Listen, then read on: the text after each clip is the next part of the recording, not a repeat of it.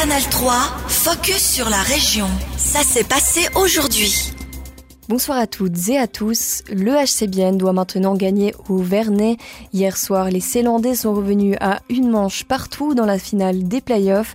Pour passer l'épaule, il faudra s'imposer à l'extérieur car Genève Servette, en tant que vainqueur de la saison régulière, possède l'avantage de la glace, c'est-à-dire que les Grenats peuvent gagner tous les matchs à domicile et être sacrés champions. La série a débuté au Vernet et pourrait se terminer aussi au Vernet si un septième match devait être disputé. Problème pour Bienne, Genève est invincible à la maison. Sept matchs de play-off, 7 victoires pour le moment.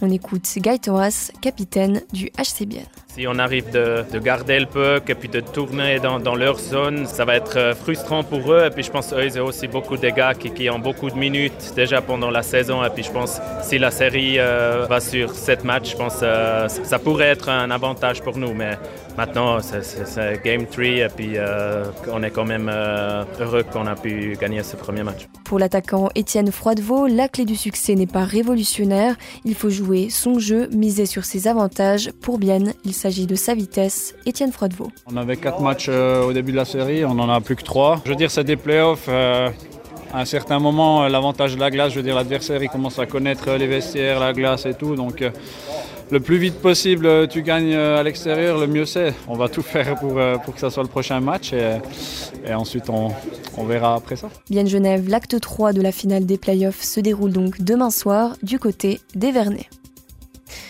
Le parc Chasseral et la Fondation rurale interjurassienne veulent étoffer leur offre de produits labellisés Grand Chasseral Régio Garantie. Ils sont à la recherche de nouveaux produits dans le but de diversifier la composition des paniers du terroir. Un appel est donc lancé aux producteurs de la région qui souhaitent faire labelliser leurs denrées. Et il n'y a pas forcément de quantité minimale requise pour assurer l'approvisionnement des paniers. Les explications du responsable de la filière alimentaire et espace rural de la FRI, Olivier Lapère. J'ai envie de dire qu'il y a deux voies. Il peut y avoir des produits vraiment saisonniers, particulièrement euh, qui fonctionnent bien pour les fêtes de Noël dans les paniers garnis. Et puis si un producteur veut un peu se profiler et puis cherche de la matière première, là il peut se tourner vers la fondation rurale et puis nous on peut mettre en place une filière pour justement chercher les producteurs, chercher les débouchés et puis mettre en place une vraie filière à valeur ajoutée. C'est surtout c'est pour un peu amener de la variété à notre région herbacère. On est assez riche en, fromage et puis en produits carnés. Et puis là on cherche surtout des petits produits des produits un peu de niche, mais qui vont vraiment bien dans ces paniers garnis, paniers du terroir, où il y a une forte demande actuellement. La FRI et le parc Chasseral recherchent principalement des produits comme le miel, le sirop, les confitures, les pestos, les tisanes ou encore les biscuits et les caramels. Ne pas manger, boire, fumer et avoir de relations sexuelles. Le mois du ramadan a débuté le 23 mars et se terminera ce jeudi. Pendant 30 jours, les musulmans jeûnent pendant la journée un moyen de chercher à grandir spirituellement et à se consacrer à la prière. Cette pratique religieuse n'est pourtant pas acceptée par tous. En France, ce mois-ci, l'entraîneur du FC Nantes a écarté un joueur qui ne voulait pas couper le ramadan les jours de match. Selon lui, le repas est important pour la cohésion de l'équipe. Il est aussi crucial que le joueur soit au top de sa forme pour pouvoir jouer. Quid dans la région Au FCB Sabienne, la pratique de ce mois saint ne semble pas poser problème. Le gardien Ilyas Tebib joue dans le club depuis deux ans.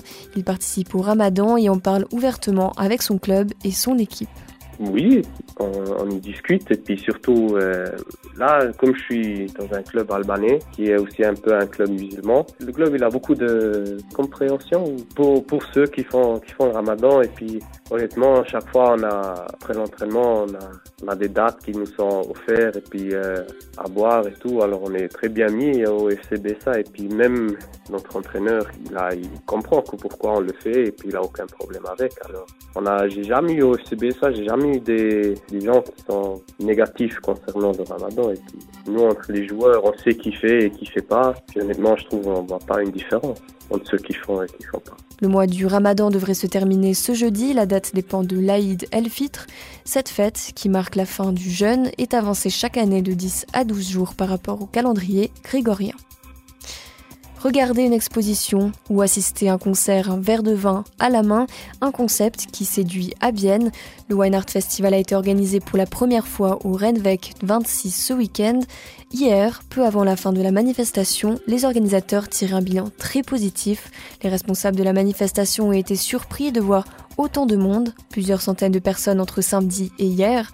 Lucio Contino, l'un des co-organisateurs, nous fait part des retours qu'il a déjà reçus du public. En fait, ils étaient autant euh, étonnés par le concept que par le lieu. Avec le, le 26, c'est un lieu qui est très particulier. Ils s'attendaient pas. J'ai eu beaucoup de remarques en, me disant que c'était assez audacieux comme défi. Euh, et, là, on est vraiment content d'avoir réussi à faire cet assemblage, hein, ce mélange entre le vin, l'art et ce magnifique endroit. D'après Lucio Contino, les artistes ont eux aussi été très satisfaits de ce week-end de festival. On fait le point ce matin sur l'expansion d'un sport que vous pratiquez peut-être, le VTT. Le canton de Berne souhaite édicter des dispositions légales pour les itinéraires de VTT dans tout le canton. Dans le cadre de cette modification de la loi sur les routes, une commission du Grand Conseil a pris position. Elle souhaite, lorsque cela est possible, une utilisation commune des itinéraires de VTT et des chemins de randonnée pédestres. Un seul chemin, tant pour les marcheurs que pour les cyclistes. Ce serait positif, notamment en matière de coût. Pas besoin de toujours tracer deux itinéraires mais est-ce réellement une bonne idée? Nous avons posé la question à Ralph Rudisuli-Laurent, coprésident de Trailnet Bilbien, une association qui souhaite rendre le VTT accessible à tous. Actuellement, la cohabitation entre randonneurs et VTTistes n'est pas optimale dans la région. Les tensions sont fréquentes sur les chemins très fréquentés. On écoute Ralph Rudisuli-Laurent au micro de Lyndon Viglino. Pour le moment, à Bienne, il y a certains endroits que trouve des gens qui mettent des, des branches dans les, les, chemins, des fois même des clous pour euh, péter les pneus des VTTistes, qui est très très euh, dangereux. Aussi pour euh, les, les animaux et les chiens qui marchent dessus. C'est vraiment quelque chose d'extrême qu'on a trouvé l'été passé souvent. On essaie de communiquer aussi avec les VTTistes qui plus de respect auprès des, randonneurs et qu'on a moins de, conflits. C'était un extrait de Ralph Rudissuil-Laurent, coprésident de Trinet Bilbienne. Une rencontre aura lieu à la fin du mois entre les acteurs actifs dans le monde du VTT afin de développer ce projet de Trail Center Lac de Bienne. Et autre échéance à venir, ce sera donc cet été. Grand Conseil bernois débattra de la loi sur les routes. Retrouvez notre interview complète sur ajour.ch. Canal 3, focus sur la région. Aussi disponible en podcast sur Spotify et Apple Podcast.